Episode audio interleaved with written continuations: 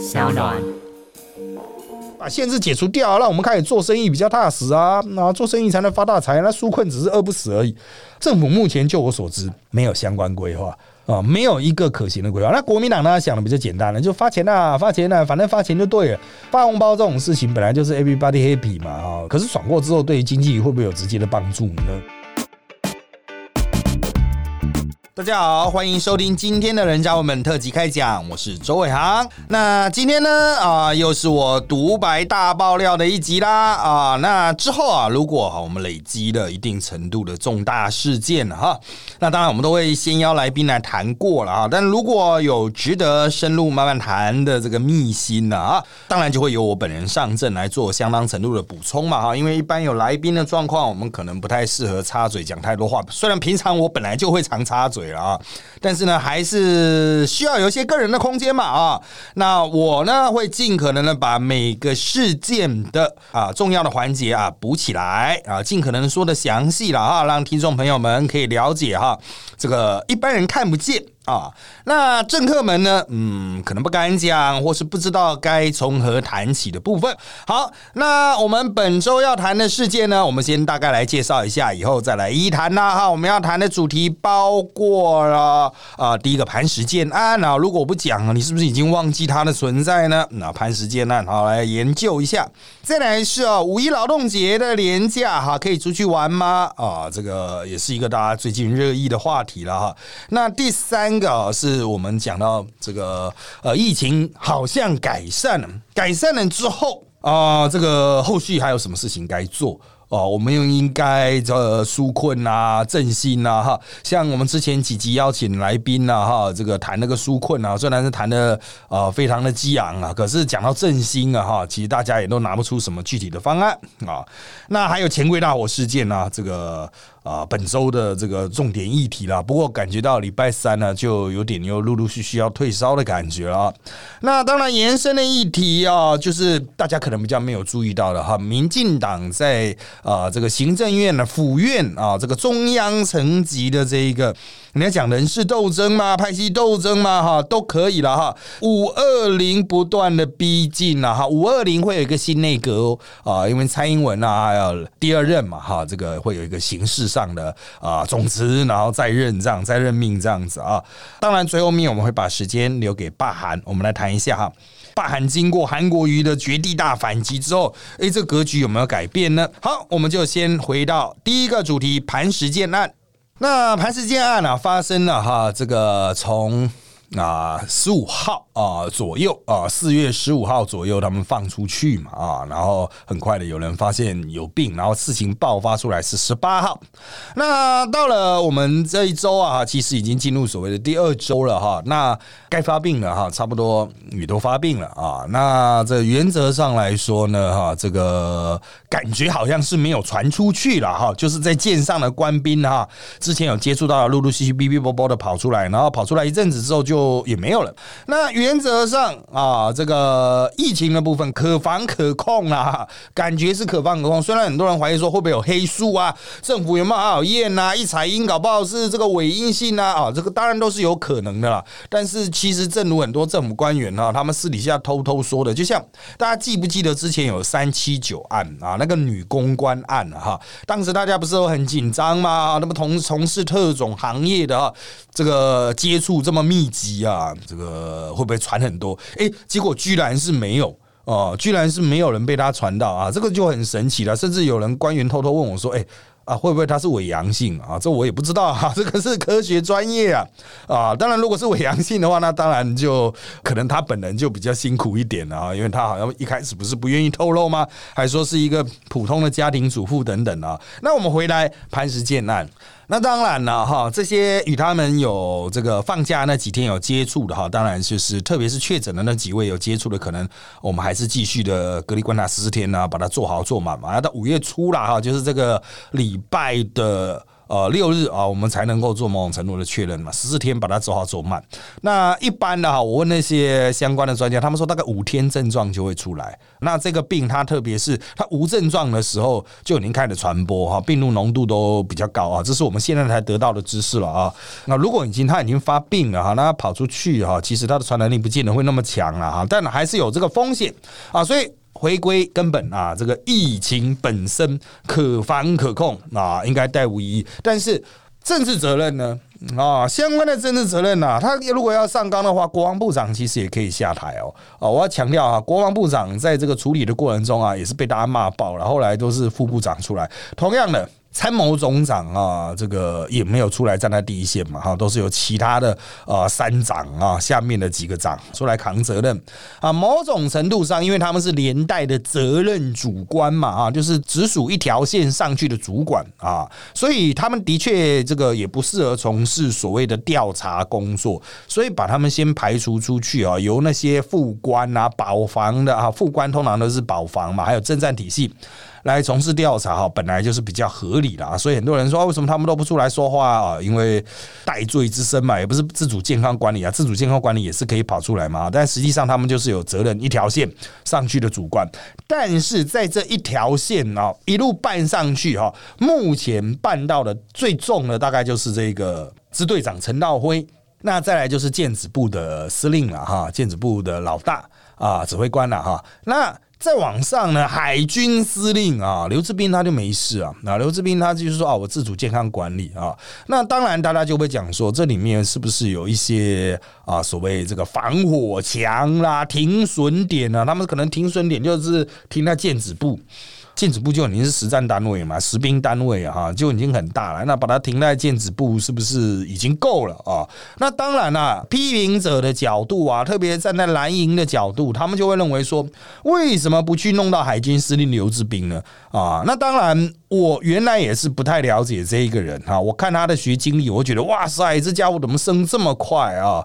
他这个是什么战运啊什么的啊，一下就升到现在已经上将了哈，五十八岁就升到上将，那是非常的快啊啊！这个虽然不到云霄飞车的等级，但绝对是直达车啊，停年一满啊。就冲了啊！那五十八岁可以升到那，当然后来大家来讲啊，原来这蔡英文的爱将啊，原来是在总统府里面出来，总统府出来过个水，是蔡英文升的第一个上将了哈。那当然哈，这个就会被视为是蔡系的人嘛。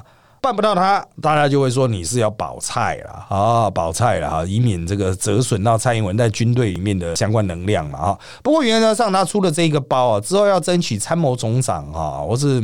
啊，相关的副职位哈，可能就比较困难一点，也不是完全没有机会。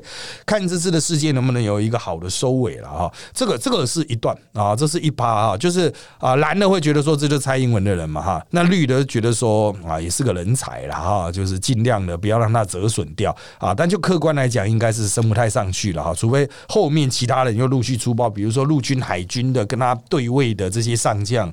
啊，那些司令啊，还要出包了啊，司令、副司令又出包。那当然了，下一个。值得关切的点就是在这个过程中，国军的内控是不是出了问题？那我有写文章质疑，就是诶，他的政战保防到底在干嘛啊？当然，很多人认为基层的政战都已经是拉拉队了啊，但是实际上政战就是负责去监军嘛，哈，就主观的这一条系列上去，就领导职的这一条上去。如果他有资讯不畅通，有隐瞒，那当然政战就要打一枪啊，哈，政战有自己的资讯传递体系啊，他大可打一枪，你不用管说主观那支队长有没有。去爆出这个发烧的人数，你不用管啊！你发现都说奇怪，为什么有人发烧啊？大家还是不太认真在处理这个事情啊！你就一枪就可以打出去了啊！虽然通联传在海外，通联是受有受限啊，但那其实还是有办法通联的嘛！哈，你一枪还是该打出去，就算正战不打，保防也要打嘛！保防是负的，保防还是可以打这一枪啊！就是虽然他是讲的保密防谍嘛，但他也可以去检查这些资讯有没有漏嘛。当然了哈，原则上就是漏了嘛哈，就是有人发烧了嘛哈，就是有出缺勤嘛，因为他有说躺了两天嘛，发烧给他休息两天，那一定就是从班表上面拉下来啊，那至少这个。啊，基层的那些领导干部，比如执行官之类的哈，其实应该都会有相关的这个资料了啊。这保防就就是要打这一枪，保防也没有打枪。啊，为什么不打呢？很多人说是不是要刻意隐瞒哈？我个人的加上我认识这么多的哈军官啊，因为教军校嘛，认识的啊，我现在我教过的学生还有几百个还在三军服役嘛哈。因为我对国军的理解啦，啊，就是不当一回事啦，啊，就我写文章提到随随便便了啊，并不是刻意隐瞒啊，就觉得他发烧啊，应该不会死吧，啊，应该不是肺炎吧，啊，在海上怎么得到肺炎的呢？啊，其实现在的确了，卫福部也找不太出来说到底是为什么会有肺炎的。啊，这个上传病毒到底怎么上传的？不知道。那当然，军人更不会知道啊。他就觉得发烧，大概一般发烧啊，在海上哎，那感觉起来波略也没有事情啊，应该没事吧？发烧啊，算了算了，大事小化小，小事化无。国军比较有可能是这样。那当然，他们有要求，他如果发烧的话，回来的话，我们要进行这个按那个检查，要比较周延一点啊，哈，像要不要用保平星号，这个是我们一般人的尝试啊。但对国军来说，就大家一起装死啊，装没事啊，放出去放出去没事嘛，如果放出去有病了，那他说啊，那外面得了也说不定。但问题他就是一放出去，马上马上就去看病，发现有病了就报了哈。如果放出去，哎，一个礼拜、两个礼拜啊，在外面得了病了啊，也许就。就可以赖成是外面了哈，就是在外面看病发现啊有确诊啊，他说那可能是外面得病了哈，但是现在是一下传两天就被抓出来，他就赖不掉了，所以啊就是国军的螺丝松了。那这个螺丝松了，其实不止海军，海军还算比较紧的，那空军是最紧的，空军螺丝松了，飞机就掉下来啊。那海军呢，船会开不出去，陆军呢，车子开不出去，还蛮常见的。所以我们一般认为哈。陆军螺丝是最松的，但陆军这一次不知道是幸运啊，还是因为本来国军就比较封闭啊。目前看来是没有出什么状况啊，有没有黑数我们不知道了。但台一台湾的数量就黑数就算是十倍啊，那个比例也是很低啊。这样现在大家都戴口罩，原则上是比较安全，但是呢，我还是要强调了哈，就是。你也不要太信任陆军的那种自我管控了哈。其实他们的相关的自我管控，我认为应该也是随随便便啊。大门口量体温呢，也是随随便便啦哈。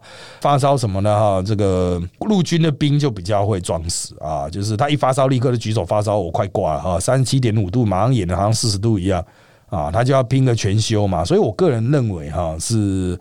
啊，陆军如果有相关案例的话，应该很快就隔离掉了。那陆军各位有当过陆军都知道嘛？一个发烧哈，如果是流感确诊，哇，那身边的那几床全部都隔离啊！啊，当然那几床呢都很高兴啊，就可以这个去隔离的那个专门的那个病房空间嘛，部队都有这种空间，因为现在国军空营区很多。啊就是那种空间，天天看吃鸡大爱台啊，睡觉发呆啊。以前我们没有划手机，现在还可以划手机，爽得很呐！啊，所以我觉得其实国军其他单位会不会有事呢？有可能，但是啊啊，这个经过海军的事件之后啊，也许就大家皮会拉紧一点呐。加上原来的自主意识比较强嘛，哈，装兵意识很强，应该是比较容易曝光了啊。好，那接下来现在其实这个。大家就想问的说，哈，就我们刚刚提到的问题，就是病毒怎么上传？还有啊，这个他们有在做抗体分析了啊，然后发现这个数字有很大的落差啊，为什么呢？他们好像是三个单位在做这个抗体分析，想要去找出，哎，到底是传染的路径是怎么样？谁是第一个得病的？谁是第二个？这样子那。三个实验室出来的结果，嗯，差距好像蛮大的啊。因为上个礼拜吧，我那天听到初步的结果，哇，那个数据非常惊人。他跟我告诉我一个数据，就说啊，有抗体的是这么多人哦，大家吓了一跳啊，这么多人啊，原来已经传这么多了，有抗体嘛，就是这么多人已经得过又好了。但是后来要传出，哎，其他实验室做出来的好像不太一样。因此啊，这个还在确认呢，还在确认。不过随着时间越拖越久啊，这痕迹就越来越不容易确认。那我目前听到的消息是啊，应该是在到博流之前啊，就已经有人生病了啊，应该是这个样子，就已经有有带病毒了啊，所以应该是带上传。可是他是怎么带上传的哦？真的就是一个谜谜了哈啊！那跟他离他最近的哈，应该就是左营军港，离他最近应该就金巴黎吧？那个国贸国宅的就金巴黎的。那个是住在国贸那一边嘛？哈，是不是在那边接触到的呢？也许是，也许不是，因为可能还会有一些遗失的环节嘛，中间的传递者，啊或者是他完全不同源头的，也是有可能的啊。那现现在科学家都是想要利用这一个大规模的样本，然后拼命的去找答案啊。因为我们台湾现在研究上其实有个困境，就是我们的病例个案数毕竟比较少啊，其实有时候要去摸些蛛丝马迹也不太容易了哈。那当然，大多数人可能比较关心的是，就接触这么多人啊，为什么没事啦？甚至发现性关系也没事了，这可能牵涉到体质啊，牵涉到很多这种客观因素哈。比如说，现在有国家的研究，是不是因为？有打卡介苗哈，台湾人也有打卡介苗，葡萄牙人也有打卡介苗。像葡萄牙跟西班牙的环境差不多，可是葡萄牙的疫情相对来说比较轻微了，因为葡萄牙有打卡介苗，强制打卡介苗。所以像这些哈，就是大家观察到一个现象，但是不是有科学上的归因呢？啊，这个绝对不是三天五天可以出来答案。所以我们现在看到的现象都是奇怪，在台湾人之中好像不太容易传播。那可能是因为我们已经批拉几年，大家都戴口罩。但你会发现性行为总不可能戴口罩吧？这个就。是奥义的啊，我们也不知道为什么，反正验出来就没有嘛。你要强制验到有，也不是有办法啊。那当然，这个科学就交给科学家了哈。科学家不是三天五天都可以做研究做出来哈，给他们一点时间了啊。好的，接下来我们进到第二个主题啦。哎呀，劳动节啊，假日马上来了啊，到底可不可以出去玩呢？之前呢？这个盘石剑出来的时候，一度还有这个之前的一波疫情啊，一度传出说这个劳动节连假哈，可能不要放还是怎么样啊？但是现在倾向放啊，他们做了一个一九六八，这是从交通部的原有的一九六八的软体去改，可是你有用过原版的一九六八，你就知道它的资讯传递上哈，可能还比不上，比不过 Google Map 的。你要知道哪边人多，你看 Google Map 还比较准嘛，因为 Google Map 就是抓大家的手机传给他的讯号嘛。啊，这个量大到一定程度，当然就相对比较微了。那现在这个改版的一九六八就被大家骂爆了，说什么深夜的新新动物园也都是人，是阿飘啊？还有已经停业的游乐园也都是什么人潮略多啊？什么呢？人家都停业，哪来的人潮？就被人家批评啊！这现在让他去抓抓的这个资料的方法。那交通部这边啊流出来的消息是说，哈，当然他没办法像 Google Map 一样，大家手机里面都。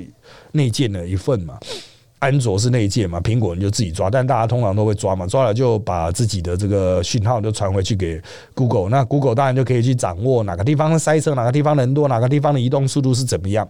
那我们台湾怎么办呢？台湾就是去抓中华电信的这个基地台，但是第一，中华电信不是所有人都用中华电信嘛，要用台科大、远传啊等等的啊。那你去抓那中华电信，当然也是一种抽样了，而且还算是可能有三分之。一强啊，甚至接近二分之一的人是用中华电信嘛哈，所以原则上它还是有准度了哈。但是啊，你说要落实在实际的这种真正的地标，比如说某某动物园、某某风景区哈，还是会有一些落差，这需要去调教啊。它一个很大的数据抓过来哈，有时候会有一些对不准的问题嘛啊，所以也不能苛责他。他们现在是上架又下架，又又好像马上修改货又要上架。大家就当过是一个参考吧。那到底能不能出去玩呢？我个人认为啊，你只要一样戴口罩、勤洗手啦，哈，做好消毒啦，呃，尽量避免在人挤人的地方聚餐吃饭啊，你不要去那边挤啊。光是个排队其实还好，戴口罩那边排队其实不容易，除非你旁边的家伙一直在咳。吃饭就比较没办法，因为你一定要拿下口罩，所以还是。保持一些安全的距离然后这是我们询问过相关的这个专家之后，他们给的这种解决替代解决方案。当然未经卫福部的指示了，不过我认为哈，这个基本的习惯大家建立，你去哪里？玩啊！你去人稍微多一点的地方，甚至在那边排队，其实也都还好啦。因为你必须考虑到这是一个科学的问题啊。我们现在的确诊都四百多，如果加上黑数十倍，四千多，那也要五千个人，五千个台湾人才有一个诶啊！你去一个五千人的地方才会有一个黑数诶，那真的是蛮难的一件事啊。所以。啊，大家真的是不用太过担心了哈，想去哪里就去哪里了哈，这个仔细安排嘛哈，做好相关准备就好。但是相对来说，这个事件底下我们要看一些隐藏的部分啊。那像这次哈，不知道大家有没有观察到，台南哈骂非常的凶，骂这个交通部啊，林佳龙骂非常凶，就是想说你这软体乱七八糟，是不是恶搞我台南啊？我台南就一大堆这种人潮聚集点，台北只有四个，你搞什么东西啊？哈，台北怎么会只有四个这样啊？那开炮的是谁呢？啊，台南市长黄伟哲，还有台南的立委啊，为什么他们要开炮？因为清明年假那一次的问题啊，清明年假那一次，很多人去台南的风景区，那其实明明就没什么人，就被他们列为那些警示嘛。啊，那些警示的地区回来要自主健康管理十四天了，那台南就可以堵拦了啊，就觉得说啊，这明明就没什么人，生意就已经不是非常好了，被你一讲之后，谁敢来？所以他会有一个地方的压力，这是其一。第二个就是可能比较深奥的一点，就是大家不要忘记啊，我们刚刚一开始破题的时候提到五二零要组成新内阁，林佳龙还会不会在那个位置上？他是往前进、往后退，还是留在这个位置上？其实还蛮指标意义的哦，因为林佳龙在最近的这半年来，他其其实出的包蛮多的，特别在防疫上，它算是比较掉队、比较落后的一个哦。像是台铁的这种体温感测啊、哈感测仪啊，都比其他的要来的慢啊。他也没有强势的介入。一开始台铁在推脱说无人站该怎么办的时候，诶，他也没有很积极介入处理哦。那在纾困上面呢，观光又是他的负责的嘛哈。然后当然他这一包是比较大包了，观光这个。然后包括旅馆啊，包括这个旅游业啊，这个都很麻烦的，因为现在他们生意是零嘛，哈，那他本来就比较辛苦了，哈，那业者又不满意。啊，那当然林佳龙就被党内有很多质疑啊，所以啊，现在这一波县市长跳出来嘛，那除了有之前积怨的部分，清明节连假积怨的部分啊，有这个旧怨，也有新仇，就是这个新的软体的部分啊，那当然还有地方的压力部分，当然还有党派的部分。林佳龙是郑国会。郑国会其实是一个并没有那么强势的派系，但他们至少考到了立法院院长嘛，哈，尤其坤也是嘛，哈，其他派系会觉得你们会不会分太多？哦，要不要让出一些位置出来？要注意，交通部它底下有非常多的事业基金什么的，也是你要讲肥缺很多也对了啊。反正它就是一个有很多位置的地方，兵家必争之地啊啊！所以啊，你看到这个有人在骂林佳龙的时候啊，你就连带思考啊，这是不是会牵动五二零的局势？五二零敲定之后啊，也许哈，他质疑他人就没那么多了啊。五二零剩二十天嘛啊，二十来天嘛，那敲定大概前十天。应该就会敲定了，前十天还敲不定就有点难看，所以激战期大概就是这两个礼拜了。可能有一些听众朋友会好奇，我们是使用什么麦克风录音，让周伟航老师这么洪亮、有活力的声音呈现的这么完美呢？这支麦克风就是正成集团赞助的 Rode 帕麦，它有经过优化的处理，内建爆音过滤器，可以减少大喊大笑时的爆音。目前也有许多的 YouTuber 以及 Podcaster 选用 Rode 品牌的收音器材，所以如果你有收音的需求，不管是录音还是办活动，都欢迎询问正成集团，找到最适合你的设备哦。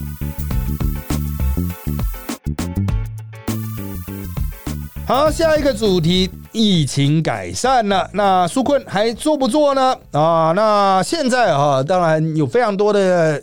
业界是产业啊，非常的惨啊，几乎生意都是零。但也有不少业界是正常运作了啊。民调出来好像是十几趴的劳工受到这一波的影响。那当然，这些人当然需要帮忙啊，需要去去这个挹注他们的这个生活上的急需的资金嘛啊。那除此之外呢啊，如果我们在五月份不要讲六月，他现在很客气讲说六月恢复正常，如果五月就恢复正常。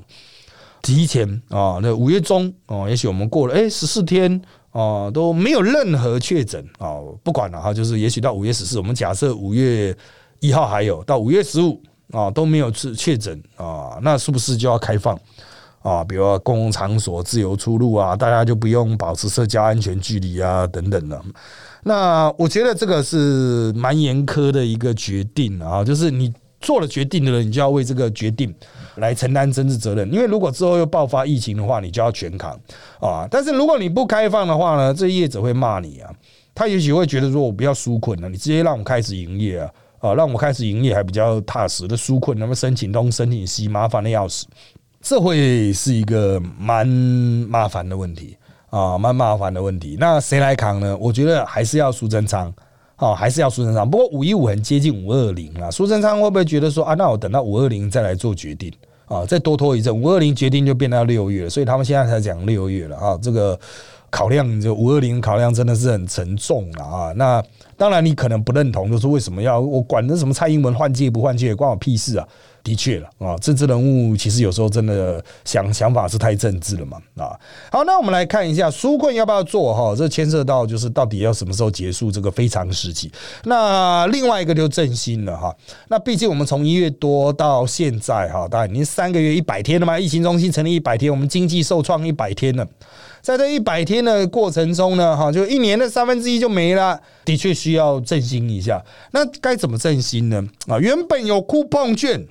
现在不敢做了啊，因为大家说那什么鬼东西不会用，还要绑那什么什么数位支付啊，这个太麻烦了啊，所以这个经济部啊，还有相关的一些部会都缩回去。哦，经济部本来在组那口罩国家队表现还不错啊，什么防护衣国家队啦都还不错啦，但是在振兴这个哈压力真的很大啊，这个大家都知道嘛，有时候你就是放着让大家自己去搞。经济才会好嘛哈，政府尝试要去干预啦，政府去投资啊，反而都会害了一个产业嘛啊！就像我们在比较早之前，我们邀请到像薛明志啊来我们节目的时候，我们这期也都聊到了，就政府对于这些企业最大的帮助就是不要帮助了啊。那当政府一开始关心介入，这个产业也许就挂了哈。所以振兴跟纾困不一样啊，纾困就是当务之急，你钱赶快给我，不然我就倒了。那振兴呢？也就是说，把解限制解除掉了，你让大家这个自由竞争，所以他们才会觉得说，你你把限制解除掉，让我们开始做生意比较踏实啊，那做生意才能发大财。那纾困只是饿不死而已。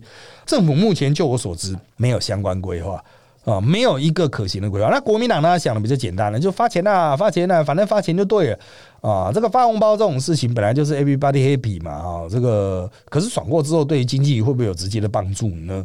哦，纾困之间发钱是 OK，因为他就是要现金度过难关。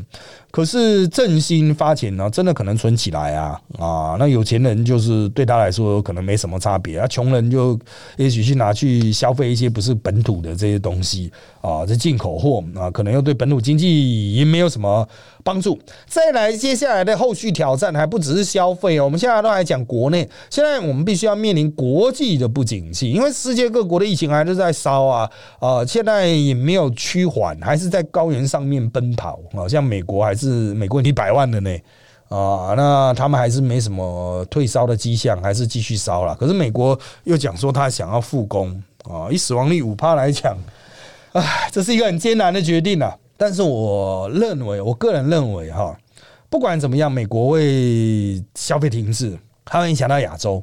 啊，亚洲消美国消费停滞，他就不会买东西啊，不买东西，亚洲这边工业动不了啊。那接下来这些各工厂、各企业的运作啊的 loading 就开始下降，他不需要那么多人啊，开始会裁员啊什么的。所以真正的经济冲击对台湾来讲还没有来到。你现在感觉我们刚才讲说受到这个波冲击的十几趴嘛，那其他的八十趴呢，感觉自己好像没有影响。可是接下来呢，诶，搞不好就会有影响。公司慢慢去开始裁员啦，因为他就本来是讲纾困期不要裁员嘛，那可是他之后发现他长久不景气，我还裁掉，哎，啊可能就会有影响啊，所以后续的发展哈值得关注。但是我可以告诉各位哈，政府官员呢，至少台湾呢没什么准备，政治人物呢也不知道该怎么办啊，大家要有这个心理准备哈，再来思考你自己应该如何在这个局面下哈找到一个可以站得稳的立足点呐啊。好的，下一个主题是钱柜大火了啊！钱柜大火啊，虽然发生在假日啊，那延烧到这一周了。不过到礼拜三呢，相关的旧则已经变到非常技术的层次，百姓的关系也不断的下降。当然，我必须要说哈，钱柜大火其实它掺杂了非常复杂的这种百姓的情绪。第一个当然就质疑公安呐，你是公安怎么做的这么烂？但大家其实也都知道嘛，哈，公安本来就是。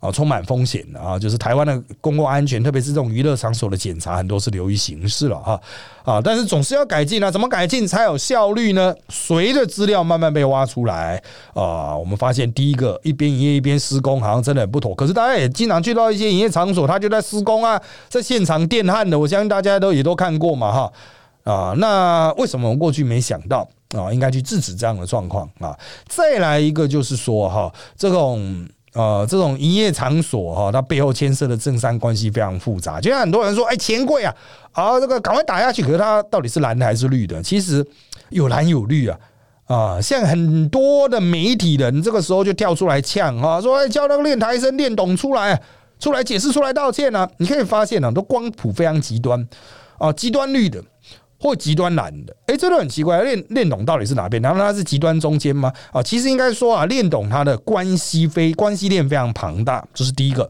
第二个是钱柜本身哈，像这次烧起来林森店，他我记得他原来是国民党的党产，后来被并了，因为就之前几年有经过很大规模的这种 KTV 整并嘛，因为之前有一波不不景气嘛，就大规模整并。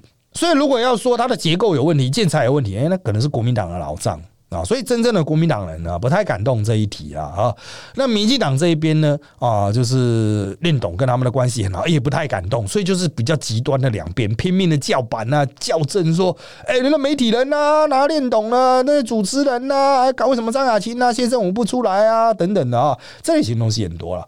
可是讲到最后面，练董昨至少到昨天我们录音之前为止，练董还是没有出来嘛。当然他总经理有出来了啊。可是重点在于说。这个要求就比较政治性，你叫练懂出来，其实他出不出来，嗯，有有社会教育意义啦，有负责任的意义啦，出来道个歉啊，你说他负责任对啊，然后呢，他有没有要选举？他不是政治人物出来道歉下台啊？啊，重点是对，比如受害者家属来说，哦，对政府来说，都是要你给个交代啊。政府来说，你把你营业场所弄好；对受害者家属来说，你就尽可能的赔偿啊。然后说道歉意义真的不大。就是态度好坏差别而已啊！但是呢，个后续家属的应对啦、赔偿金的协调啦、场地的改善啊，我们弄对社会大众比较有意义吧？这个如果他出来道歉，很快出来道歉，然后后面哎钱都不赔，这样也不行嘛？啊，所以道不道歉哈，这个政治操作。所以我个人认为哈，就是。大家都在这个议题上哈，尝试想要去占一个比较对自己有利的位置，政治人物是了，媒体人也是了。可是百姓真正的权益呢，好像比较少被看到呢。哦，就是公共安安全的啊，我出去唱个歌，这个到底安不安全呢？谁来负责保障？谁来确保呢？也许炒这一轮，大家又遗忘。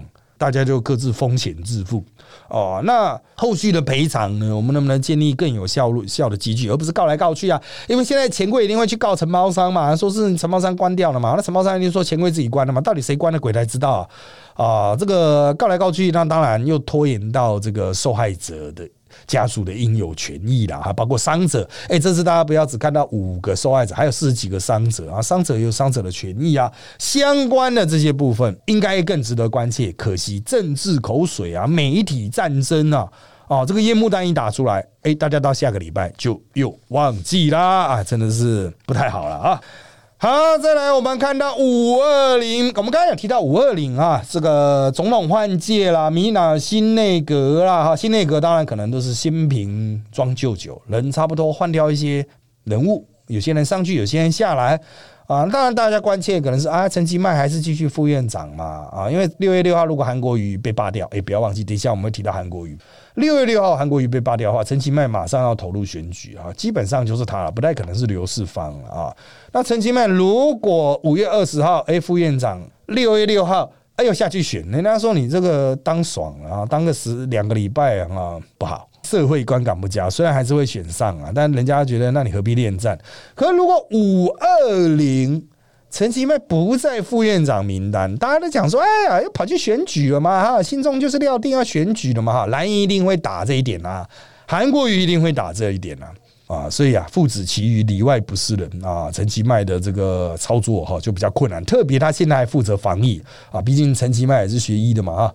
那这个苏贞昌不懂嘛，这个防疫是交给陈其迈，那他也出来之前出来讲普筛嘛什么的，所以他有他的角色的重要性啊。该怎么去安排这一卡，就是个很大的问题了啊！他自己有很多考量啊，中央啦、各派系啊，哈，也都有很多考量，因为他陈清迈是英系了啊。好，那再来是苏贞昌啊，苏贞昌本来被认为啊，这个一蔡英文大胜之后，八一七大胜之后，苏贞昌应该不会动啊，因为胜利内阁嘛。啊，那这样防疫哈表现算是不错，可是最近有没有人去弄他？有，我有听到有人放出一些消息，说要把苏贞昌拉下来换别人。那当然放话的是恶意居多了，而不是某种的事实。不过我还是要强调哈，我还是要强调，就是这个任何的放话，它都会有一些背后的政治意义。你可以先天看到他放话的是谁，他属于什么派系，或者是放话的这个记者，他平常都是在帮谁喉舌，当谁打手，当说什么党内的。什么啊？有利人士啦，关系人士指出啦，什么的哈，通常啊哈都是不拖那几个人了啊。像立院呢，大概就柯建明了，其他谁敢乱讲话政院的话就是政院的固定的啊，总统府就是那几个发言人嘛啊，什么有利人士，差不多是都是这些格局。你想陈局会吃饱没事在那放消息嘛？他也不会了啊，要的话也是叫他的子弟兵去放嘛啊。所以你可以透过放消息的这些记者，大致去爬出背后的力道。那我们现在判断是哈，新内阁差不多有一个大概了，总统应该跟院长有。敲出一个大概的结果，那当然必须随事件后续的发展啊，可能要到五月十号才会做最后的定夺，大概还有一周多的时间啊，五月十号才会做最后定夺，包括像国防部长要不要动哦，国防部长要动姿势体大，因为参谋总长年初才摔掉一个嘛，新总长刚上任哈，这个压力也是很大了哈，要不要总长啊部长一起换？讨论很多啊，讨论很多，大家有些是从卡位置。啊，有些从派系平衡啊，有些又是从这种实物考量啊，就战略的角度考量等等，很多了啊。光是个国防部长也都很难瞧，你就不用讲各种部会了。当然原则不动是最好了哈，那就是看这个院长怎么样在最后一段时期一一征询啊。之前放的消息很多啊，像那个文化部长之前也传出要离职去选台北市长，很快又否认了。到底是谁放这个消息？放消息背后的用意是什么啊？因为文化部也是一个坑嘛，它有很多资源嘛，特别是现在几乎所有文化产业都需要纾困了。文化大概是纾困纾最久，因为它是最边际的产业哈，一般百姓不认为它是民生必须的哦，所以他们可能真的会啊需要维持很长的一段人的纾困期。那文化部长很重要啊，是不是要现在的正部长呢？还是要又换一个派系进去卡位？讨论很多了啊，那包括陈时中啊，继续卫福部吗？还是更上一层楼？啊，到行政院副院长啊，这个个人有个人的思量啊，就像陈时中到底算什么派系的呢？陈时中就完全没有弱点嘛，他现在像神一样，很多人说啊，他非常温暖啊，讲话温暖的，甚至有什么陈时中的谈话技巧的什么这种文章都跑出来了。嗯，可是毕竟陈时中不是这一年才出现的人嘛，那之前还有非常长的政治人生哈，老说他之前差一点被斗掉。啊，所以其中的眉眉角角很多啊，这个大家就看五月。中啊，开奖出来的结果大概是怎么样吧？好，那当然在这段时间就请你密切注意相关的放话管道，比如说啊，商报啦、风传媒啦啊这些啊，这个主要的消息来源地哈，看看到底各派系心中有什么诡计。如果有机会的话啊，到了下个月哈，这关键期我们再来做一集的内幕爆料了啊。好，那最后面的时间我们来谈霸韩呐，韩国瑜在上一周发动绝地大反攻。啊，这个利用磐石舰的这个疫情的紧张呢，啊，这个说义户普筛啦，啊，村里长啊普筛啊，那里长啊，他们是里长普筛的啊。可讲了之后呢，哎，第一，随着疫情感觉好像趋缓，好像没什么压力了啊。那再来就是大家会开始质疑说，啊，你做这些到底是为了什么啊？是不是为了要制造高雄人恐慌？是不是为了要封城？啊，当然，为了要封城这件事情，很多人在讲啊。我是认为不太可能啊。韩国瑜就是做个封城秀啊，想要证明自己好像哎，我有在做事。他比较偏向是啊，想要强调自己勤政爱民啊。那如果他很勤政爱民，得不到中央回应，他都可以去打去年打过的中央卡韩呐。好，这韩国瑜的基本战略，你不要把他的战略想的太高了啊，想或者想的太坏心了。他也没那么坏心的人，说什么啊，我就是要查出很多病例来封城这样子，没有了啊，这个。呃，这个真正有查的、有公布的那些权限哦，还是在中央。不然韩国瑜之前讲什么有九个疑似病例，啊，九个人觉得自己有病啊，那病视感太强了啊。这种这种人本来全台湾到处都有啊，满街都是这种觉得自己一身是病的人啊。这个实在是没必要拿出来讲啊。不过其他的民进党首长也会讲啊，台南不是也这样讲啊？所以我个人认为就是。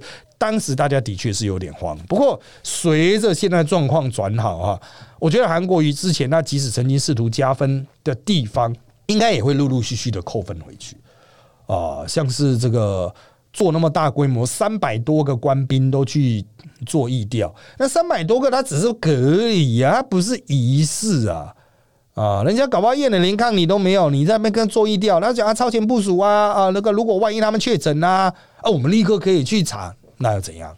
如果真的确诊，再去问，跟你提前问是差到哪里？你是人力资源太多嘛？哎，你要做三百多个疫调，你那高雄市卫生局就要多忙啊！